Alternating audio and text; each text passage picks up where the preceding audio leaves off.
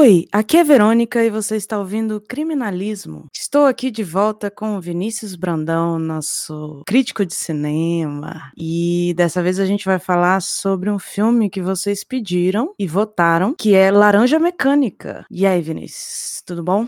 Tudo tranquilo? Tudo bem aqui e com você, Verônica? Tudo bem, tudo tranquilo. Tirando que, o, que o filme é meio tenso, né? O povo votou no Laranja Mecânica. Votou, eu fiz uma votação entre um filme e outro. Uhum. Laranja Mecânica ganhou. A, a tendência do seu podcast é, é- é filmes que não são tão good vibe, né? Pois é, a gente acaba vendo muito filme bad vibes, muito filme tenso. Porque Pro- é o próximo filme né? agora é Prenda-me se for capaz. Ah, mas esse filme é até de boa, pô. Então, Prenda-me se for capaz é super tranquilo, good vibe. O cara fica bem no final, fica amigo do polícia que perseguiu ele. Pois é, vamos fazer uma coisa mais leve na próxima. E é um comportamento criminoso, hein? Não dá pra negar isso. Comportamento criminoso. E assim, não é. Eu, eu quase que eu falei o Vips com o Wagner Moura, mas é, termina bad também. Eu acho que eu não vi esse, eu só vi o documentário. Eu não vi o documentário, eu só vi a versão com o Wagner Moura. O documentário é bom, é bem, bem interessante, assim. Dá pra Uhum. tirar várias conclusões do cara. É. Mas, voltando, galera Não é votou... desse filme que a gente tá falando agora. Não é. Galera votou no arroba criminalismo lá no Instagram. Acompanhe lá, porque eu faço votações, eu pergunto sobre temas, sobre pessoas, sobre o que, que vocês querem, o que, que vocês buscam. Conversa lá, troca ideia. Então é isso. Aí a gente vai falar de laranja mecânica e indo direto ao assunto. Dá a ficha técnica aí, Vinícius. Vamos ver sobre o que, que é esse filme, quem que dirige, por que, que ele é um filme tão conhecido, né? É, hoje em dia, desse filme, assim, ficha técnica que vai chamar a atenção de verdade é diretor Stanley Kubrick, ator principal Malcolm McDowell, o escritor do livro, que também é acreditado lá como roteirista, que é o Anthony Burgess. Esse filme é sobre um garoto no futuro, um garoto, ele pode chamar de garoto? Sim, ele é adolescente. É um adolescente em um mundo futuro super estimulado por, pela cultura de violência que existe nesse tal desse futuro. É, não só a cultura de violência, né? Violência, sexo, drogas e tudo mais, que é super estimulado com a cultura popular, se torna um. Se torna não, né? Ele já começa o filme como um criminoso em vários níveis, e o filme vai abordar muito sobre o tratamento que a sociedade vai dar para ele, baseado na história de crime dele. A ideia é refletir, né? Sobre isso, sobre punição. Como é que é o nome daquela, daquele negócio que você falou uma vez? Que existem formas de funções que as pessoas acreditam ao encarceramento, não é isso? A punição, a. você tá falando de ressocialização? É, isso. E, É. então, eu acho que o filme discute muito isso também. Se, pra que, que a gente prende as pessoas? É pra afastar elas? É pra punir? É pra ressocializar elas? Reeducar? É um filme, assim, bem complexo. Tem várias camadas. Ele fala de várias coisas diferentes. Eu acho que tem coisas que os próprios autores não imaginavam, não fizeram pensando em certos temas, sabe? Tem coisas que eles não pensaram, mas que dá pra discutir. E eu, assistindo agora, pra gente falar sobre, assistir de novo, eu tive um, olhar mais criminológico, sabe? Que quando eu assisti pela primeira vez, eu era adolescente. E aí, na época que eu era adolescente, eu focava mais na parte caricata, no visual, na, na crítica à violência. Eu via de uma forma mais superficial, mais básica. E aí, hoje, Uhum. vendo com o olhar da criminologia, a gente consegue pegar várias coisas importantes, várias informações. Porque o principal, o Stanley Kubrick e o Anthony Burgess, eles até falam que é uma, uma sátira social ao governo totalitário, né? Eles focam muito nessa parte do- da autoridade, mas você consegue olhar o outro lado, que é a questão de você olhar o criminoso e por que que ele comete o crime, por que que ele é assim, como fazer para resolver isso, essa coisa da reforma, tratamento. E no filme isso fica muito caricato, né? Vamos tratar a parte física de uma forma que resolva o nosso problema. Qual é o nosso problema? É superpopulação,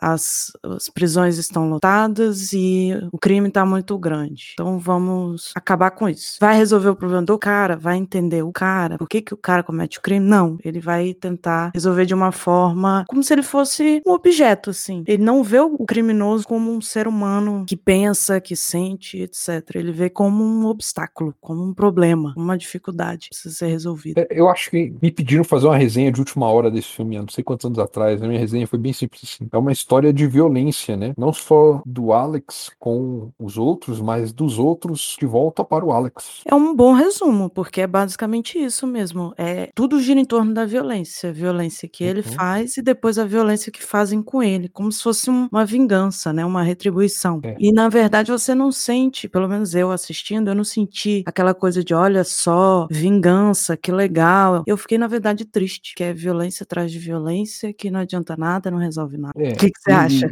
é porque é muito complicado, né? As violências que ele sofre de volta, né? É, é, tem um lado da violência que ele sofre de volta, que é a vingança mesmo, que é os amigos dele voltando a bater nele, é, o mendigo é, é, sacaneando com ele na rua, né? Eu não lembro que o mendigo, o mendigo bate nele. O mendigo, ele, ele fica indo atrás dele, eles entram beco, É. é, tipo o beco onde ele ficava, tá cheio Uhum. de mendigo. Na verdade, a gente tá falando errado, né? Não é mendigo, é morador de rua. Morador de rua. A Sim. gente tá usando a Desculpa. linguagem errada. Ele encontra vários moradores de rua e ele se amontou em cima dele e começa a bater nele, até que chegam os dois policiais, que na verdade são os amigos. Lembrando, gente, acabei de dar um spoiler gigantesco, sem avisar. Como a gente vai analisar o filme de uma perspectiva é, é, crítica, olhando o comportamento, etc., a gente vai dar spoiler, a gente fala de tudo, conta a história toda. Então, assim, você precisa, o ideal é que você veja primeiro o filme e depois ouça para poder ouvir a nossa opinião e depois comentar e tal. Mas é isso, ele, ele aparece um morador de rua e aparece vários outros, aí ele fala, ah, foram- foi ele que me bateu, não sei o que. Eles começam a bater nele, aí os Uhum. policiais aparecem, são os amigos dele que pegam ele, batem nele de novo. Aí depois ele vai se arrastando pra casa da primeira, das primeiras vítimas, e aí lá ele sofre violência de novo. Ele vai sofrendo violência em retorno, em retaliação a toda a violência que ele provocou, né? Exatamente. Mas isso é uma parte do filme, porque na verdade ele tem uma outra violência que ele sofre que não é retaliação, né? Que é a violência da sociedade acreditando que tá curando ele, curando entre aspas, né? Porque Sim. o quanto, o quanto daquilo ali não tem o sadismo das pessoas que estão fazendo aquelas experiências com ele, quanto daquilo tem de violência não só física, mas de desumanização dele também, né? Sim, eu acho E- essa parte muito interessante porque mostra muito a- o punitivismo da sociedade. E isso se reflete também no cara que tá morando com os pais dele quando ele sai da prisão. Que o cara fala, ah, você tem que sofrer por tudo que você fez seus pais sofrerem, não sei o quê. Isso é muito, muito forte no filme inteiro. Isso é demonstrado no filme inteiro. O tanto que ele precisa sofrer pelo que ele fez as outras pessoas sofrerem. É uma questão muito assim, olho por olho, dente por dente. Eu, eu senti isso muito forte o filme inteiro. É a lei de Talião. Tem que ter uma retribuição à altura. As pessoas É. acham que ele tem que ser diminuído, que ele tem que ser punido, que ele tem Uhum. que ser sacaneado o tempo todo. E- e São duas perspectivas de violência, assim, em retorno para ele, né? Uma é a do Estado, da instituição, governo, ou país, ou seja o que você quer chamar, e a outra violência que é a violência da sociedade, né? É assim que a sociedade vê as coisas no filme, que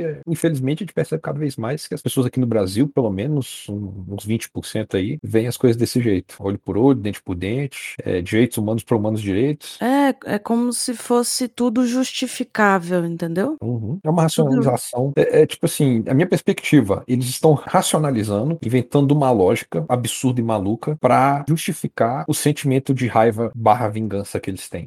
Eu tô com esse Exatamente. sentimento, sentimento não faz sentido, não é racional, mas eu vou criar essa lógica aqui e pronto, agora o meu sentimento tá justificado, eu tenho o direito de matar gente, puxar arma na rua e tudo mais. Exatamente, isso fica muito forte, assim. Agora, em relação ao experimento que ele passa, que é uma violência também, eu me veio na mente a castração química, né? Eu achei que tem, tem tudo a ver, porque é um- uma violência física para tentar resolver uma questão que é muito mais mental. E, e foi, foi nessa época, foi na época que o filme e o livro foram feitos que surgiu a castração química. Cara, eu não faço ideia de quando surgiu. Eu acho que não deve ter muito tempo, né? É, porque eu comecei a ouvir falar de castração química tem o quê? Uns 20 anos, né? O filme é bem mais velho que isso. Mas eu também tenho idade pra começar a ouvir falar de castração química há uns 20 anos atrás. Eu acho que pode ter uns 30. Acho que chega nos 30. Acho que provavelmente década de 80. Bom, Mas eu então. não, não sei te falar, não. É porque eu acho que a- o que o filme tá querendo discutir muito é tipo assim, eles estão querendo reprimir os impulsos violentos que ele tem, que o impulsos que o filme, isso é minha perspectiva, é, sugere que ele tem porque ele vive na nossa sociedade, a sociedade ensina as pessoas a serem violentas, né? É normalizada a violência. Violência. Então ele aprendeu, criou essa necessidade de violência devido ao, ao meio que ele vive e o meio reprimiu ele em retorno. E nessa repressão acreditava-se, é, como acreditava na castração, eu não sei, eu não, eu não,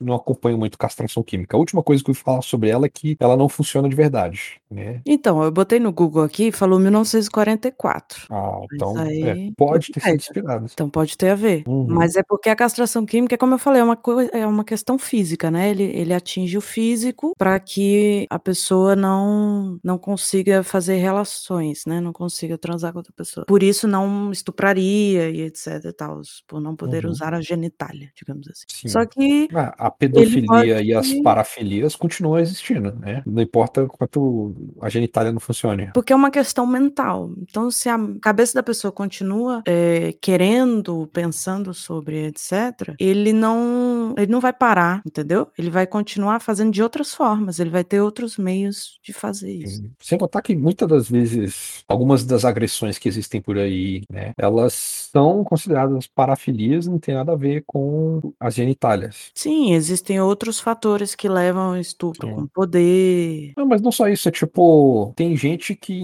alcança um certo tipo de clímax usar a genitália sem estupro, sabe? Às sim, vezes sim. é só a forma da penetração da, da carne. Ou tem aqueles caras que tem, tem uma, um tipo de parafilia, não sei se é verdade, que o cara tem atra... que, que o cara fica, alcança o clímax, tipo, com o braço amputado. Ah, sim, tem, tem vários tipos, vários tipos. É, então, tipo, impedir a genitália do cara de funcionar se ele tá só, se já tá tendo meio que orgasmo, só de estar com o braço amputado, não vai fazer diferença. Não é uma solução de verdade. É, e tem como ele usar outros, outros meios, tem como usar outros instrumentos para penetrar, se esse for o caso, entendeu? Não é uhum. a genitália em si que, que é o centro do universo da questão, entendeu? Realmente é questão de estupro, né? É, existem outros fatores que são mais importantes, então não depende do funcionamento da genitália, não é uma questão. O que eu quero dizer, comparando as duas coisas, que no caso do Alex, né, que é o personagem principal, ele eles fazem com uma experiência que ele toma um soro e aí ele assiste uns, umas imagens de sofrimento, de violência e etc. E ele começa a se sentir mal. Então a ideia é que toda vez que ele seja colocado numa situação em que ele queira cometer uma violência, ele vai se sentir mal, ele vai ter um enjoo, não vai conseguir fazer, porque ele vai se sentir mal fisicamente. Então, obviamente, essa questão física não resolve o problema. Tanto que o final do filme ele ele tem uma imagem, né, uma imagem imagem de, de violência sexual, dá a entender? E aí que ele tá imaginando, e ele fala: tô, tô curado, tô curado. É, é, ele fala de uma forma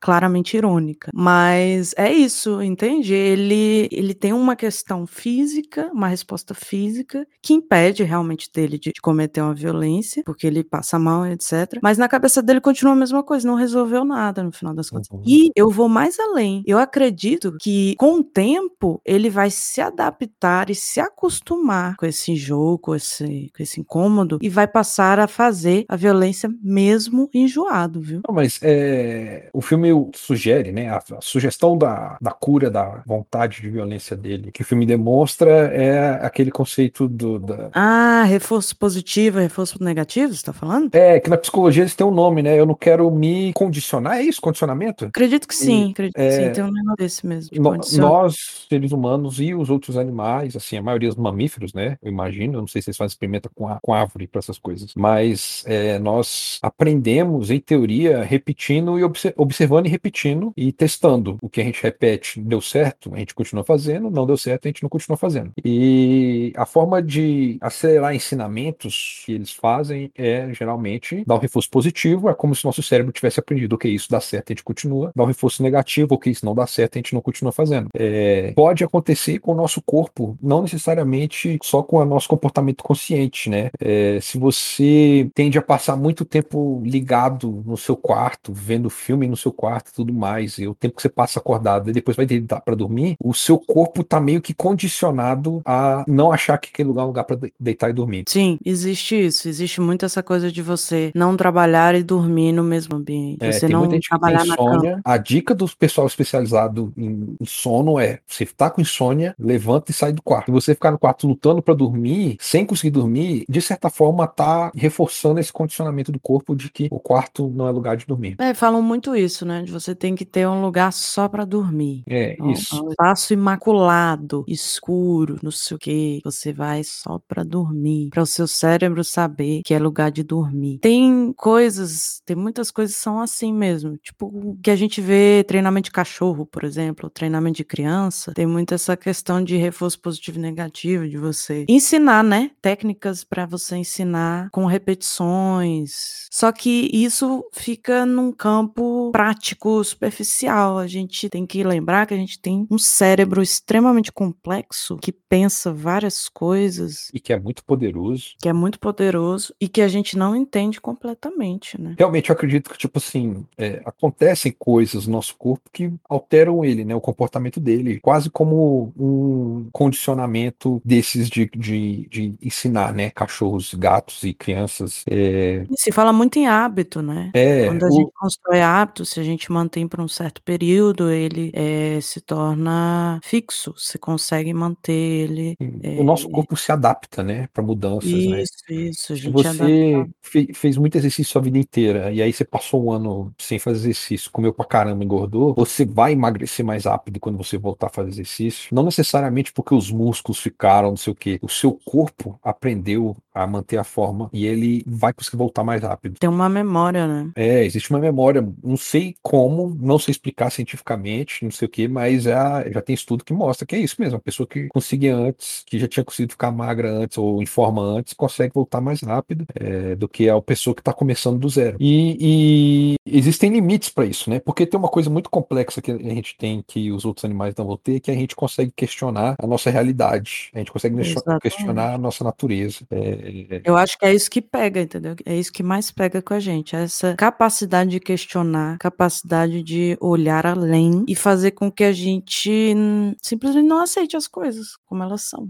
E até mais, né? A gente consegue superar as coisas que, em teoria, não fomos feitos para fazer, né? Então, direto, alguém tá batendo recorde de velocidade, alguém tá batendo recorde. Tipo, hoje em dia, os recordes de velocidade de 100 anos atrás são batidos por criança. Por quê? Porque a gente já foi quebrando tanto que, pra criança, sabe? Basta a gente saber que a gente consegue, que a gente vai. Aí são várias coisas, né? Tem a evolução, tem o efeito placebo, tem várias questões aí Sim, que, que auxiliam, né? Mudança na medicina, é, acompanhamento médico diferente, tudo mais. E, sim, tu- com certeza, tecnologia, né? Porque a roupa hoje em dia produz menos É atrito com tudo, ar. tudo muito mais evoluído, muito mais preparado, porque a gente vai descobrindo coisas novas, né? Que ajudam. Sim, mas nada disso seria possível é, é, se a gente ficasse preso à nossa limitação física, como os animais ficam. Uhum. É, e eu acho que isso é, é muito importante nesse filme, essa questão, porque eles falam assim, ok, ele tem esse impulso, vamos condicionar o corpo dele a não gostar do impulso. Então, ele quer continuar. E eles, e é uma coisa muito interessante que eles fazem, que eles comparam o Beethoven com, né, o doce, doce Beethoven, com Uhum. a vontade de praticar violência, é, ou de fazer sexo, né? Eu acho que parte do condicionamento dele é também ter enjoo com relação a mulheres e sexo, não é isso? Isso, é violência física, sexual, tudo relacionado. Uhum. Mas é É, porque, assim, ele vê as imagens e aí um dos, dos filmes que ele vê tem a música do Beethoven, a nona sinfonia que ele ama. E aí o cara fala, ah, isso é só um, é, uma coincidência infeliz que é o preço que ele vai ter que pagar. E, É. ele vai ficar triste por causa disso, mas é, é como se fosse uma coisa meio bem feita, assim, quem mandou. Agora vai ter que sofrer por causa disso também. Era uma coisa que não era intencional, mas Uhum. acabou é, é, afetando ele profundamente, porque era um, ca- eu acho que Beethoven era o preferido dele, né? Era- Ele fala, Beethoven era o negócio que ele gostava. Ele dizia que o Beethoven pra ele era como fazer sexo, não é isso? Como. Ah, E ele misturava é. os prazeres, né? Ele começa a misturar a violência com o sexo e com a música, né? Porque Sim. ele vai cantar Tô dançando na chuva enquanto tá espancando o casal e estuprando a mulher. Olha, eu É, li, inclusive eu li que essa cena, é, o Kubrick simplesmente falou pra ele dançar e cantar alguma coisa. E foi o, o Malcolm McDowell que escolheu essa música Cantando na Chuva. Ele improvisou ali Inclusive na hora, é. improvisou na hora. Inclusive o ator, parece que fez Cantando na Chuva, virou a cara pra ele quando eles se encontraram, Não, não foi só isso não. O, é, o Gene Kelly, ele é, ele é ator, Isso, diretor e roteirista do, do Can- Dançando na Chuva, Cantando na Chuva. Eita, o Gene Kelly é os Chuva, é. três? Ele é os três, ele fazia tudo. Ele é o cara. Gene Kelly é uma, é uma figura assim que, se você for analisar, hoje em dia não é uma figura aceitável, digamos assim. É, mas ele era um cara muito abusivo no set e tudo mais, mas pra ele, ele tava fazendo uma obra linda, maravilhosa, sobre a coisa que ele mais ama, que é cantar e dançar. E aí chegou um cara e transformou isso numa cena grotesca de violência, né? E ele, certo dia, o Malcolm McDowell entrou no restaurante pra jantar, o Gene Kelly tava comendo no local, ele se levantou e foi embora. É, foi um negócio assim. Malcolm McDowell ficou chateado, né? Parece tal. Eu, eu não sei se ele ficou exatamente chateado, mas foi uma coisa mais tipo assim, poxa, eu sou fã desse cara. É, o que eu, o que eu li foi nesse sentido. Não sei se é verdade, né? Mas o que eu ouvi É, falar. tem, um, tem um documentário Laranja Mecânica que veio Olha, com o primeiro cara. lançamento dele em DVD e é o documentário disso, não. tipo é quase a extensão do filme. O documentário é enorme e o Malcolm McDowell ele conta essa história. Ele lembra do Gene Kelly levantando e indo embora do, do restaurante. Tem algumas coisinhas, né? Por exemplo, Kubrick foi, recebeu ameaça depois do lançamento do filme. Pergunta pra galera da geração dos nossos pais. É engraçado ver. Tipo, meus, meus pais lembram do, do filme sendo proibido aqui no Brasil. Aí É, depois não assistir e não ter achado nada demais. Ele demorou pra ser lançado aqui, porque foi proibido por- durante um tempo. Tem todo esse negócio. É, ele ele é um filme meio de contracultura no meio da, da- da época da ditadura militar, então, né? É, vai ter problema pra lançar aqui no Brasil. Sem contar que ele é extremamente explícito, né? Tem imagens super sugestivas, é, im- Mas é, tá falando da, quadros. parte sexual ou violenta? Isso, da- dos dois, né? Mas É tem porque, tipo muita assim, coisa sexual que era inaceitável. muitos é porque a ditadura militar foi a época da pornô chanchada, né? Sim, mas eles tinham os motivos específicos para aceitar pornô chanchada. Eu acho que misturar sexo com violência não era uma coisa aceitável. Eu acho que a, a diferença é o discurso mesmo, porque é um, Também, bando, é um também. bando de militar machista no poder, eles tipo assim, ah, põe pornografia, a gente quer ver mesmo a, a Sônia Braga pelada, a gente quer ver mesmo a, a- como é que é o nome das mulheres lá que fazia? Não lembro o nome de nenhuma delas. A gente quer ver essa Vera mulher pelada Fischer. mesmo, faz esses filmes, é. Aí, mas aí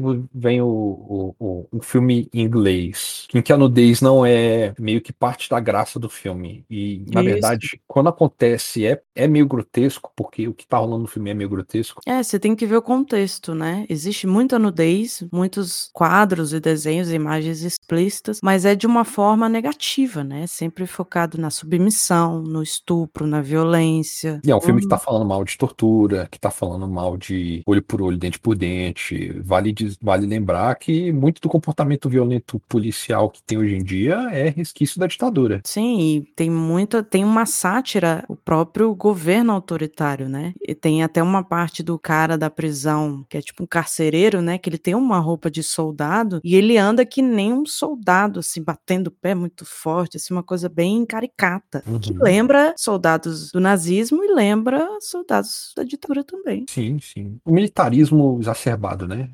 O autoritarismo misturado com o militarismo Isso, exatamente. esse tipo de Então, coisa. com certeza, é, es- essa é uma mistura de coisas, né? Violência é o, o sexo de uma forma violenta e a parte do autoritarismo, do governo.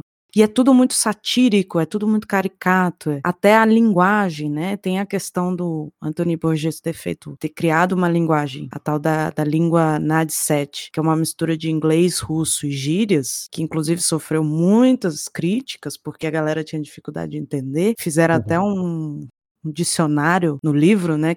As versões mais novas, eles colocaram um dicionário no final para você saber o significado das palavras e tal. Então, não é só isso, não é só essa língua que ele inventou, mas a, a forma como as pessoas falam é uma forma meio infantilizada, formal, esquisita, sabe? Eu, eu acho que é um filme muito que traz muito incômodo, assim. Acho que ele é feito para incomodar de várias formas diferentes, sabe? Ah, com certeza. As cenas são feitas para serem incômodas esse filme. A, a montagem é feita para ser incômoda. Ele tem erro de montagem de propósito, que é para incomodar mesmo o espectador. É muito, nossa, me lembrou Iluminado. Incomoda muito, que é do Kubrick, né? É do Kubrick também. O Kubrick é bom em fazer umas cenas assim. Dá pra ver que ele tem um estilo específico, uma É. forma de fazer filme. Isso fica muito claro no Laranja Mecânica, porque é um incômodo atrás de incômodo, e cores, e, e a sátira, é um- uma zoeira assim, que esquisita, um negócio. É, é um humor usado de um jeito muito único, assim, que não é muita gente que usa desse jeito. É um humor feito pra você não rir dele. É, exatamente. Porque a piada tá lá, vindo das piores pessoas possíveis, fazendo as piores coisas possíveis. Então, se você É. for rir desse filme, você tem que ser um pouco sádico, ou Ah, extremamente sádico. ter alguma vontade, alguma vontade maluca de estuprar alguém. né? E isso se reflete muito no personagem do Alex. Isso. É uma coisa que eu fiquei prestando atenção, que eu já tinha percebido, óbvio, antes, que é muito claro o, o descaso dele, o, o jeito dele nem aí de ser. Mas eu comecei a ficar, gente, ele não se importa. Ele, ele tem um ar infantilizado, né? A coisa do adolescente, que é mais cru. Digamos assim, mas ele meio que ele não aprende, ele não entende o que, que tem de errado nas coisas. Ele, ele chega naquela fase que ele tá na prisão, que ele. que os próprios. A, a própria galera da prisão fala, né? Que ele tá só repetindo, eles percebem que ele não, não aprendeu, não evoluiu, não, Uhum. não, não cresceu, que ele tá só bajulando, que ele tá só fingindo. É. Mas dá pra ver claramente que ele não consegue, sabe? Que ele tem muita dificuldade de aprender com os erros ou com as coisas que acontecem, que ele simplesmente ri de tudo, sabe? Ele tá sempre com um sorriso no rosto, falando um monte de besteira e não pensa nas consequências. Ele, ele faz tudo de forma impulsiva. Eu acabo vendo muitas características psicopáticas no comportamento dele, sabe? É, é, é, eu acho que isso é uma das coisas que vale que eu pensei assim, quando se fala muito de acontecimento em certo futuro, que tipo, eles falam o termo ultraviolência, que é legal, divertido, e que ele parece ser um cara popular por causa dessa ultraviolência, né? É, é, Uhum. porque a gente tem uma tendência de normalizar uma coisa e aí partir para um, um grau maior. E não é só com droga, não, viu, gente? Eu tô falando de tipo violência mesmo, que nem o filme fala. É, a gente começou filmes que eram considerados muito violentos, eram filmes que alguém levava um tiro e, a- e mostrava o buraco da bala acertando o corpo do cara no filme. Isso não é muito antigo, não, 50 anos atrás. Não é tão antigo assim. É, para hoje em dia, é, tipo, em menos de 20, 30 anos, tinha um Robocop, que a cena de abertura mostrava um cara sendo perfurado no meio de tanta bala que ele tomava na cara. Alguns anos depois, uns 20 anos depois, eu tava vendo esse filme na sessão da tarde, criança. E hoje em dia a gente tá muito acostumado a ver imagem real de gente assassinada na TV, ouvir sobre isso no podcast. A gente vai ver um filme de terror que era considerado pesadíssimo há, há 30 anos atrás, e o filme não tem graça pra gente, porque a gente normalizou coisas horríveis pra gente, sabe? E a violência também, né? Sim, a banalização do mal, né, que você tá falando. De- da gente. Não necessariamente do passar mal, a mas da vida de forma geral. Quando a gente explora muita cultura, e a nossa cultura vai sempre querer ter um negócio a mais da próxima vez, né? Começou com os efeitos especiais no Tubarão Mecânico no Tubarão, hoje em dia é um filme que... Hoje em dia é o Rei Leão, que é um filme que não é filme. Ele é 100% computação gráfica, foi vendido como filme. E a gente escala no nível que as coisas meio que perdem o sentido. Porque é insatisfação, né? A gente quer sempre mais. A gente Uhum. chega num ponto que tá sem graça, que a gente se acostumou, que a gente se adaptou, que a gente tá convivendo com aquilo ali, a gente quer mais, sempre mais, mais, mais. E aí as coisas vão evoluindo pro bem e pro mal, né? Não É, e eu jeito. acho que o filme retrata isso, né? Um ponto no futuro em que é meio que hoje, né? O- a violência não é suficiente, tem que ser a ultraviolência. Ele passa o dia inteiro jogando videogame e leva as meninas pra casa pra transar, e dá pra ver que ninguém ali tá gostando da transa, mas é, ele não quer parar, porque é parte ali do negócio, né? Tem que ter mais, não importa se vai gostar ou não. É, a cena que ele tá com as duas mulheres, tem uma hora que ele vai com elas, aí uma começa a se vestir, aí ele vai pra que tá se vestindo e tira a roupa dela, aí ela volta, aí vai a outra começa a se vestir, aí ele vai na outra, tira a roupa dela e volta. Eu acho uma dinâmica curiosa, entendeu? Dele tá sempre, ele não Uhum. deixa o negócio acabar, e, e a cena simplesmente corta, não mostra o fim, corta pra ele encontrando os drugs, né, os, Uhum. os companheiros lá de gangue, É. digamos assim. Isso também reflete mais, né? A gente inventa palavras novas para as mesmas coisas, e aí a gente fala que é gíria, mas é só alguma coisa que não faz sentido, e pronto. É, e eu acho que é muito disso também, né? Eu já vi é, é, pessoal, pessoas falando sobre isso, né? Pô, ontem eu transei com uma mulher muito bonita. É, mas é legal que você transou com uma pessoa bonita, mas é, valeu a pena, foi bom. E tipo, a gente não, nem discute mais isso, sabe? Qualidade de sexo, o que, que o sexo traz pra gente. Não, o sexo é uma forma de, tipo, virou um, um troféu. E a violência também às vezes vira um troféu. É, e eu acho que é disso que esse filme isso é uma coisa que o filme acerta muito bem, né? A gente vive na cultura, tipo assim, eu gosto de pizza, vou comer uma pizza, porque eu gosto de pizza. Em vez. E a gente deixa de comer uma pizza por gostar e vai no rodízio e come até não aguentar mais, passar mal. A gente deixa de comer pizza para gostar para dizer que passa mal, sabe? É. Escala de uma forma que perde sentido original. Não sei se eu tô fazendo sentido. eu acho interessante isso, porque o filme é vendido como uma distopia, como uma ficção científica, como um mundo futurista em que violência, tudo, né? Não só violência, mas tudo se escalou. Eles estão num restaurante, um bar, sei lá, que tem esculturas de mulheres nuas em em posição submissa, que tem uma, uma escultura de uma mulher nua que sai leite pelo peito dela, que é a bebida, né, no caso, tal. É. Então é um, ele está querendo dizer que é uma coisa totalmente é, é, é, esdrúxula. E assistindo o filme eu fiquei, não, é. é. bem, é bem atual. Ele pontuou muito bem, ele era um cara que estava à frente de seu tempo, porque ele conseguiu visualizar muito do que a gente vê hoje em dia, muito do que a gente tem, essa coisa da gíria, essa coisa da, da criatividade escalada num ponto em que a arte moderna, as coisas, elas não têm limite mais. Não que isso uhum. seja seja um problema, que seja bom ou ruim. Acho que a questão nem é essa. É mais de realmente as coisas mudaram bastante. E,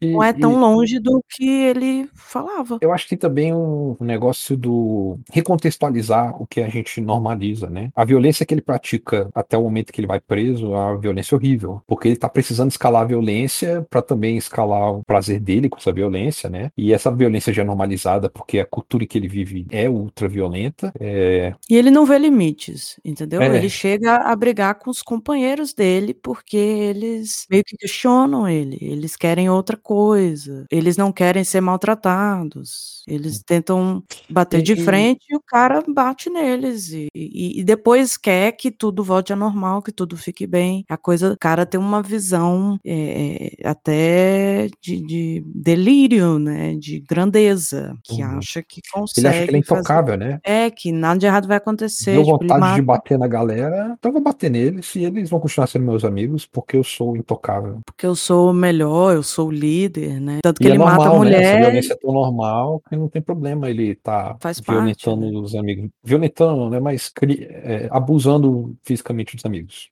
Uh, não, não tô falando nada que faz sentido agora. Mas faz sentido, tipo, ele, quando ele vai na casa da mulher e machuca ela, ele descobre que ela morreu, ele fica surpreso. Ele falou, ah, foi só uma dinha de nada. Mas ele pegou uma escultura em formato de pênis e bateu na cabeça da mulher, né? E é significativo dele... isso, né? É tipo a masculinidade dele. Ah, tu tem, tem tudo a ver, tem, tem várias.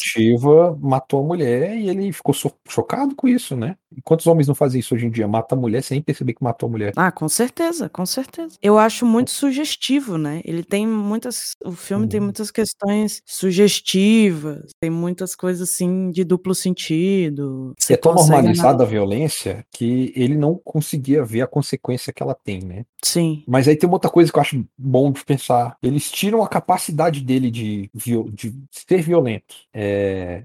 E aí, o sentido da violência, que ainda faz sentido na nossa sociedade, é tirado dele, que é poder se proteger. Sim, sim, ele não consegue se defender, né? Existe aquele momento em de você poder se proteger, proteger outra pessoa, em que a violência faz sentido. Uhum. Existem as excludentes de ilicitude no direito. que é os casos em que você pode cometer um certo nível de violência, que também não pode ser nada absurdo, tem que ter um nível aceitável para se proteger. Aí tem legítima defesa, estado de necessidade, né? Tem vários casos. Então, uhum, uhum. a gente em sala de aula no direito tem muito, o professor sempre pergunta: existe pena de morte no Brasil? E aí o povo fala: não. Aí ele fala: existe sim, caso de guerra, que é para fazer a galera questionar, fazer a galera pensar sobre as uhum. coisas. Existem situações específicas que é aceitável um certo nível de violência. Verdade. E, e realmente, acabar com a violência totalmente também não é a resposta, né? Eu acho tem a ver com isso também. Cessar Sim. 100% a violência também não vai resolver. Né? Principalmente porque é, a violência, querendo ou não, é natural nossa. É, a gente pode tentar controlar, a gente pode usar de forma medida, mas a gente não consegue negar ela. Ela existe, ela tem motivo é, de existir, tem razão é de parte ser. do que ser humano é, né? É, é por isso que a gente gosta de filme de ação. É por isso que a galera gosta de ver dois caras no ringue trocando murro. Porque a violência tem uma parte ali nossa, né? É, mexe com a gente. Da mesma apelo, forma que a né? sexualidade. Né? E da mesma forma que tem não um dá para negar que a gente vai ter que sentir medo alguma vez na vida que a gente vai ter que sentir tristeza alguma vez na vida, que a gente vai ter que sentir raiva alguma vez na vida. Tá? É parte de quem nós somos. É, agora, compreender e aprender a lidar com isso é diferente de você negar totalmente. O resultado, a tentativa de negar vai ser sempre negativa, digamos assim. Vai ser sempre, vai sempre trazer defeitos para a pessoa. Defeitos. Prejuízos, é, né? Prejuízo, é, desvantagens, prejuízos. É porque existe meio termo, né? Existe uma forma de você lidar com as situações. A gente entende que a ansiedade, o medo, eles são necessários, mas até um certo ponto, né? Se você começa a sentir ansiedade com coisas bobas, pequenas, com situações que começam a te atrapalhar e você não consegue fazer as coisas, então a gente tem que ver isso aí. Então tem que tratar. E tratar de uma forma física e mental. Porque não adianta você tomar remédio para ansiedade se você não trabalha o motivo pelo qual você tem ansiedade. Então, assim, a gente tem vários sentimentos, né? Que o medo, a raiva, não falou, mas quando passa de um certo nível, vira que a gente trata como patologia, né? Começa a atrapalhar, prejudicar, trazer sofrimento. Então a gente trata para poder não ter, para poder viver normalmente, tal, nananã. E aí eles, na verdade, eles estão tentando só resolver um problema. Na cabeça deles não existe um tem uma pessoa fazendo, é, cometendo crimes, etc., atrapalhando a sociedade, mas que tem uma pessoa ali dentro que pode estar em sofrimento, que precisa de ajuda. Não, não, não. Eles não conseguem separar isso. É um problema que precisa ser resolvido, é uma questão que precisa ser sanada, porque eu quero me eleger, porque eu quero ter aprovação da população. E aí essa questão política também é muito forte dentro do filme, porque ele, principalmente no final, né, quando ele fala que o que aconteceu com Alex atrapalhou muito o lado político do cara, o ministro do interior. Para mim não faz uhum. sentido nenhum esse, esse ministro do interior mexendo com justiça, mas tudo bem. E aí é, é, muito humor britânico isso, né? Que nem o, se bem que eu não sei se o Guia do Mochileiro das Galáxias é britânico, eu acho que é britânico também, que ele tem é o o Monty Python, pô. Monty, Monty Python. Python mexe é, com isso direto. Esse humor de, tipo, transformar, como é que eu posso dizer assim, o grande, o Estado, em uma piada, porque, na verdade, a vida em sociedade é meio que uma piada, porque nós somos muito complexos. Nada é, é real, né? Aí a é, gente vai é, longe. Nada é real, mas, nada faz sentido. Mas ó, a gente pode ver que um, um, caso aqui no Brasil que reflete muito bem isso. A gente tem o jornal lá, o Sensacionalista, que ele tá zombando com jornais sensacionalistas. É, ele cria matérias piadas para satirizar a loucura que acontece na política. E aí a política ficou tão maluca que eles chegaram ao ponto de noticiar apenas que, tipo assim, é, é, a notícia é essa aqui. E eles botaram a notícia de verdade, é essa piada. Eles, eles publicaram uma notícia de verdade e falaram que era piada, porque é, a, a, nossa capacidade de relacionar, porque política é isso, né? Política é diálogo, né? Política é, é, é negociação entre partes, né? É, uhum. E, e as nossas complexidades e os nossos, nossos egos, nossa necessidade de se impor é tão maluco, tão bizarro, que quando sai, o que sai desses acordos é, é loucura, parece piada mesmo. Então, é, faz sentido crítica... você fazer um, uma espécie alienígena, um livro de comédia, que tem que fazer um documento de burocracia para poder derrubar uma cerca da altura do joelho de alguém. E, e essas coisas acontecem, porque existe a, a sátira, como você falou, chega uma hora que o sensacionalista põe uma notícia real. Porque se você for observar a quantidade de notícias e situações que são absurdas, que são surreais e bizarras. Essas coisas que aparecem, por exemplo, no Guia do Mochileiro, se você for transpor para a realidade terrestre, digamos assim, vai ter coisas bem parecidas, bem próximas. É, muito da ficção ele pega da realidade, dos absurdos mesmo da realidade. Então, a, a comédia britânica vai ter muito mais desse tipo de humor do que nas outras comédias, mas é, Asterix e Obelix tinham muito disso. Asterix e Obelix eu acho que é belga, né? Cara, mas Aquele... o filme, você tá falando do filme? O filme eu não sei se é belga, não. O filme é francês, mas os, é livros, francês. São, os livros são belgas, é. Não, o livro não é francês? Não, o Odeso é belga. Pra mim era. Quadrinhos francês. Meu Deus, o Asterix é francês. Eu tô Mas muito chocado com isso. Sempre foi. Dane-se, né? O Deso hoje em dia é um fascista maluco, então não, não importa. Mas tem, um, tem uma história do Asterix, que é os 12 trabalhos de Asterix, que um dos 12 trabalhos do Asterix é entrar no, num prédio de burocracia, né, um negócio meio governamental, e conseguir o carimbo num documento roxo. E hum. eu não eu vou descrever muito, não. 12 trabalhos de Asterix eu acho que é o melhor livro do Asterix. Vamos lá ver, que é muito engraçado. Deve ser um drama para conseguir. Cara, até hoje, quando eu descrevo para as pessoas, as pessoas riem, velho. Quanta essa ideia é boa da, da, da zombaria com a burocracia. Existe muito isso no humor britânico, né? Essa coisa de zoar a burocracia. Acho que lá deve ser pior que aqui. É, né? Eles são muito rígidos e ao mesmo tempo, quando eles soltam, eles são muito ácidos, né? É, eles têm um humor mais ácido, né? Uma coisa mais mórbida. E aí o resultado é o departamento do andar bobo, não é isso? Não? Do andar doido. É, do andar. Ah, eu não lembro como é que era. Silly Walk, que eu só lembro em inglês. Silly Walk, Silly Walk, Silly Walk. É, o departamento do Silly Walk, que é tipo uma zombaria da burocracia com uma forma como a pessoa pode falar andar ou não. Guia dos das Galáxias, maravilhoso sempre. Então, e esse filme aí, em que o filme claramente está zombando da figura da presença de um militar em relação a pessoas presas. Sim, com certeza. Tem toda uma. O próprio Alex, você sente que ele tá zombando da situação, sabe? Que ele tá brincando com a situação. Quando ele chega na prisão, o cara começa, tem que falar sir, tem que falar senhor. E aí ele faz umas perguntas. É, você tem alguma doença? Aí ele começa a falar, no, sir! Que o cara grita. Aí ele começa a falar gritando junto. Ele começa a repetir, a, a imitar o comportamento. E ele faz rindo, né? Ele tá o tempo todo sorrindo quando ele faz as coisas. Então você vê que ele tá zoando, que ele não tá levando a sério a situação, né? Se brincar até para dizer que é um humor à frente do tempo, vamos dizer assim, no fato do quanto eles demonstram a necessidade do berro e essa presença reforçada masculina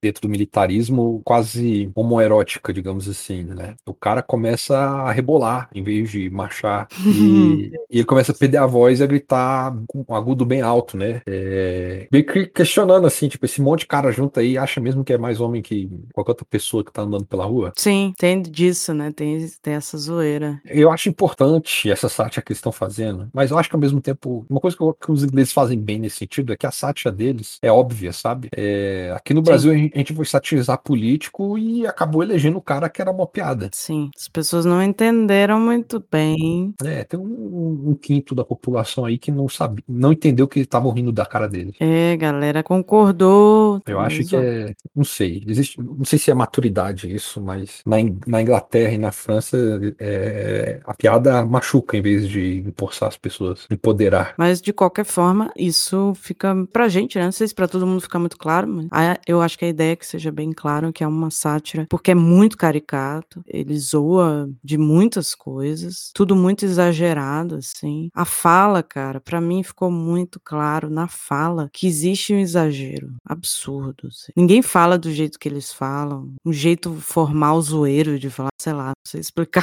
mas uhum.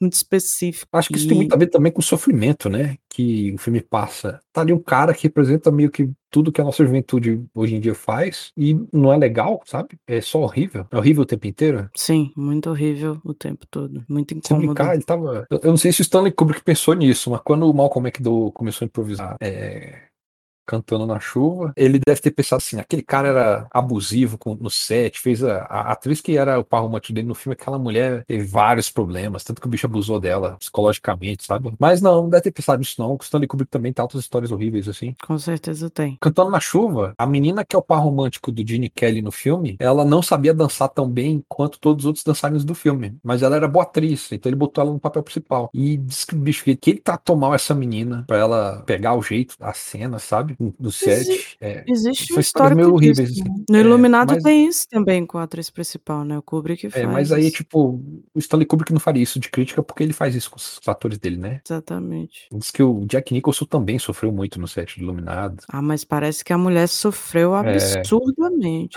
foi uma assim, o que, o, o que os homens sofriam naquela época não se compara com as mulheres sofriam, né? Que hoje em dia a gente tem, a gente sabe que teve um filme que a cena que a gente vê no filme que era pra ser uma cena bonita, na verdade foi um estupro filmado, né? Sim. E a mulher acabou com a vida dela. E era uma mulher que trabalhava muito bem, já tinha feito muitos filmes com muitos bons diretores e acabou a carreira dela, ela assumiu. Com certeza. O cara falou, Foi mas eu fiz a cena, olha como esse filme é bonito, não sei o quê. É, mas você, é, você filmou um estupro, né? episódio terrível. Tem umas coisas É. assim que as mulheres contam depois de muitos anos, que são coisas horrorosas. E muito ligada à mulher. É o padrão, quando você tem um Recorrente. monte de homem exercendo um- uma figura de poder, e nessa premissa que surgiu ali na década de 70 de é, capturar uma realidade, é, muitas vezes essa realidade vinha à tona por meio de abuso mesmo. Ainda mais, tipo, Iluminado é uma mulher que tá sendo perturbada pelo marido e por fantasmas, e aí então vão perturbar essa mulher no set. A pessoa acaba misturando, né? A gente não entende a realidade e a ficção. Às vezes a realidade é muito pior. Na verdade, eu acho que na maioria das vezes a realidade é muito pior que a ficção, viu? Mas A- é isso, a, a acho que a ficção gente. tende a chocar muito quando ela é baseada na realidade, né? Sim, mas Deixa as é, com, pessoas te surpreenderem pra você ver quanto é pior. com essa vibe super positiva, super legal, acho que dá pra gente encerrar, né? A gente falou É isso aí. A dica é caramba. Prenda-me se for capaz. É um filme que avalia comportamento criminoso e é, a vibe é ótima. Mais good vibes. É, Laranja Mecânica é, pra- é pra quando você tá com o psicológico forte, aí você consegue assistir sem ficar muito atormentado. Tipo isso, ô filmezinho incômodo. E eu tô calejada de, dessas coisas, mesmo assim, incomodou. Eu só queria, é, antes de finalizar, recomendar esse filme. Não queria recomendar, não, mas vou ter que recomendar esse filme pra quem pretende seguir a área de criminologia, quer trabalhar com isso. Eu acho esse filme muito importante. Eu acho que ele não tinha intenção de ser tão importante assim pra criminologia. Ele queria focar mais na parte política, governamental tal, mas ficou muito ligado à criminologia. Dá pra abrir diversas discussões sobre o assunto, falar sobre criminologia positivista, que era focado na aparência, né? Queria dizer que o criminoso tinha uma aparência específica. Tal. O pai da criminologia é um cara, na minha visão, asqueroso. Eu tenho vergonha de saber que o pai da criminologia é um cara que criou o livro chamado Homem Delinquente, né? É o Lombroso, que queria dizer que a delinquência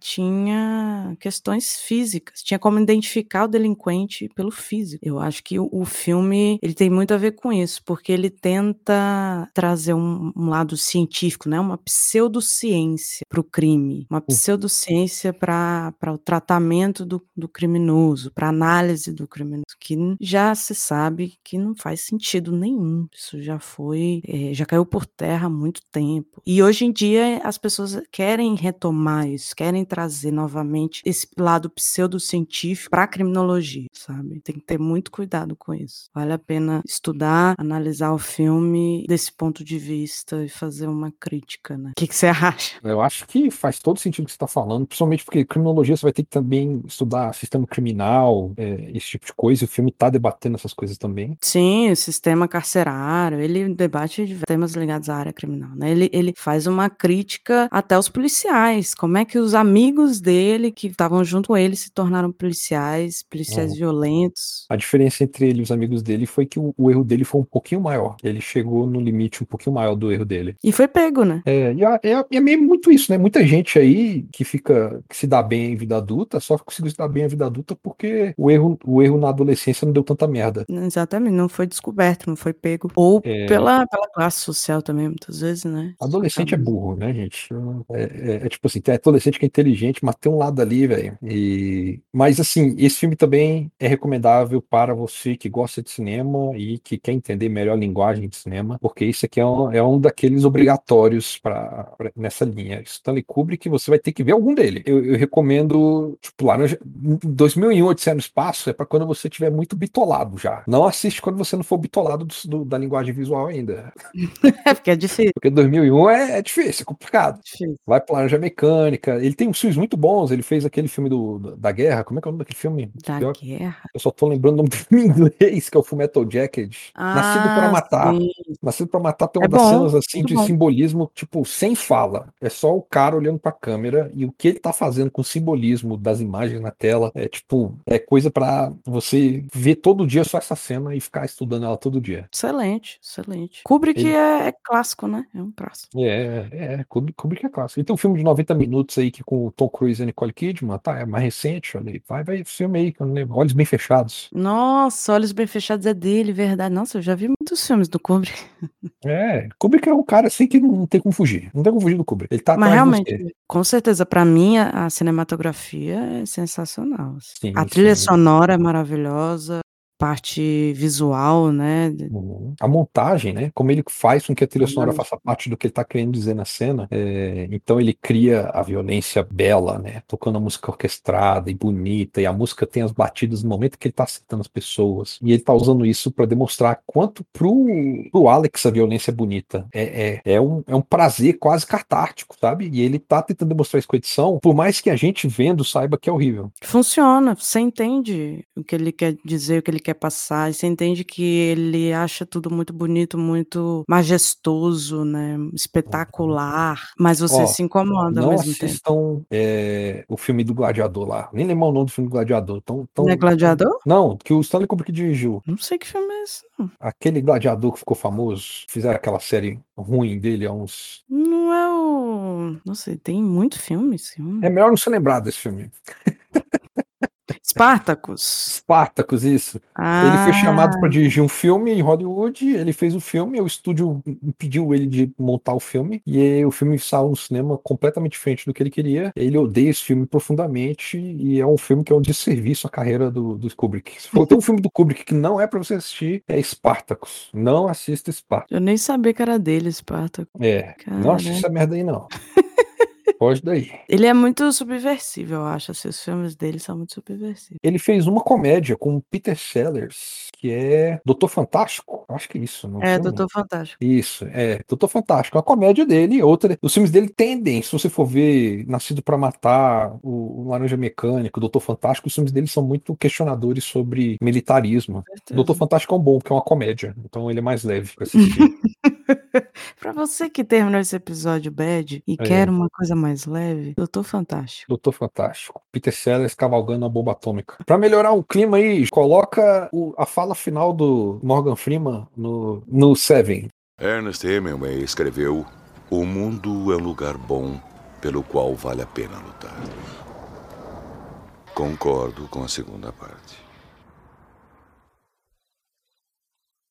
Mas é isso aí. O final do, do Seven é um, é, um, é um bom jeito de tentar ser otimista depois desse diálogo aí. Com certeza. Pior que eu lembrei agora de uma fala. Eu até anotei a fala do filme. Eu preciso botar essa fala. É, é uma fala do, do tal do ministro do interior. Hum. Quando ele vai visitar a prisão e ele tá andando pela prisão e falando, explicando por que, que ele tá procurando uma cobaia, né? Basicamente, para fazer o teste lá. E aí ele fala basicamente assim: abre aspas. O governo não pode mais se preocupar com teorias penais fora de moda. Talvez logo precisemos das prisões para transgressores políticos. É melhor lidar com criminosos comuns de maneira terapêutica. Basta matar o instinto criminoso. Eu achei muito emblemática essa fala dele. Porque é muito do que se fala, é muito do que acontece hoje, mas é, é muito distorcido também. Sim, é, é uma incompreensão do que é ser humano, né? Primeiro que você está racionalizando pro outro não ser uma pessoa, ao mesmo tempo que ser, tipo assim, pela raiva da outra pessoa, mas também eu acho que tem um medo de, tipo, medo de eu tá deixando, de eu não querer lidar com o fato de que eu posso ser do mesmo tipo que aquela pessoa. Ah, sim.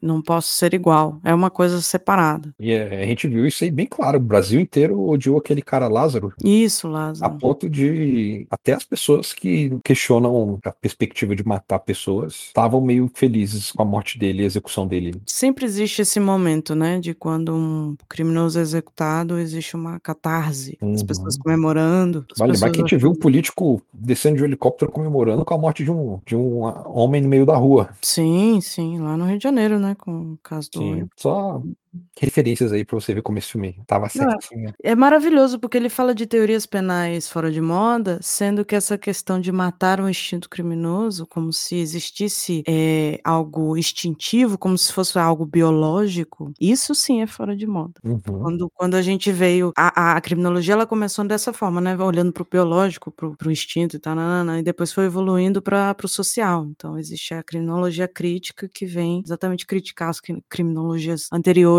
que não analisavam a questão social da criminalidade. E aí, então, assim, totalmente, eh eh, distorcido e fora da realidade, não não tá certo de forma alguma na fala dele. Eu queria deixar isso bem claro pra todo mundo. Se tudo que a gente falou aqui já não deixou claro o suficiente. É, bom, finalizamos assim. Então acho que tá bom, né, vamos acabar. Pra finalizar, como sempre, vou pedir, Vinícius, pra você falar onde e como te encontrar, o que que você tá fazendo aí, que a gente pode ver nas internets.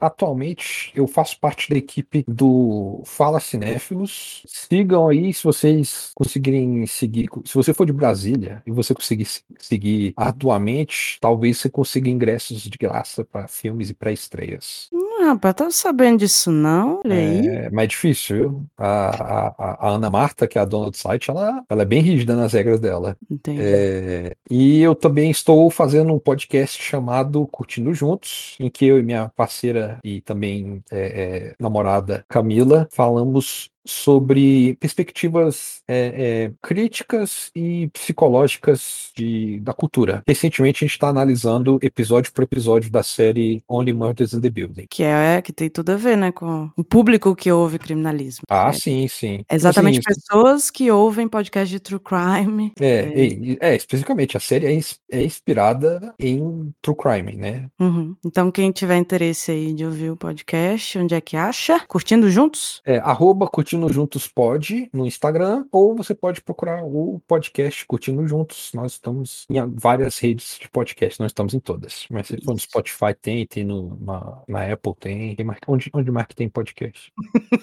Tem no Deezer, tem no Google Podcast. Eu acho que no Deezer tem, Google. Podcast tem, YouTube não tem. Pode fazer no YouTube. O criminalismo tem no YouTube, quem quiser ouvir, preferir YouTube. E eu esqueci de falar também que Laranja Mecânica tá disponível na HBO Max. Ah, é verdade. O bom da o bom da HBO Max é que eles botaram todos os clássicos que a Warner tem, então tem muita coisa legal lá. Tem muita coisa boa. Eu tenho em DVD, mas eu assisti na HBO Max. Uhum. Tem Casablanca, é quando eu assisti Casablanca eu fiquei surpreso quanto eu gostei do filme, eu nunca imaginava que fosse ver aquele filme gostar tanto. Eu também não imaginava, eu achava que era tipo clássico chato, tal, e amei. É muito legal. Não é à toa que as pessoas gostam tanto que é um clássico, que é bom mesmo. É, eu tenho que assistir o Enigma de o Enigma, o o Vento Levou também, que eu acho que é deles. Nunca vi. Pois é. Mas tem a música do do Chaves, então, eh, já tem um pontinho aí positivo, né. E é isso, eu tô, eh, eu tô na nas redes do Curtindo Juntos, tô participando da equipe do Fala Cinéfilos e gravando o podcast do Curtindo Juntos. E tem o seu Instagram também, pessoal. Vina underline Brandal, é isso meu é isso meu Instagram, né. Isso. Que em que eu praticamente não posto nada. Mas tá lá, se alguém falar com você, você responde, né? É, se vocês falarem comigo eu respondo, já não tá mais trancada a conta, então dá pra me seguir tranquilo. Então pronto. Então é isso, já sabem, né, qualquer coisa, me manda mensagem lá no Criminalismo, quiser falar com Vinícius, Uhum. estamos aí. Quiser reclamar, falar que a gente tá falando besteira também, tá liberado. Não se preocupe, é eu escuto muito que eu tô falando besteira. lembrando que a gente também tem Discord, Telegram, tá tudo lá no Instagram, os links, tudo disponível no YouTube, o episódio e todos os agregadores aí de podcast que vocês quiser. E é isso, né, podemos É ir? isso, é isso, podemos. Vejam Laranja Mecânica e depois me falem. Vamos discutir, vamos conversar, vamos analisar. Ah, sim. Até mais.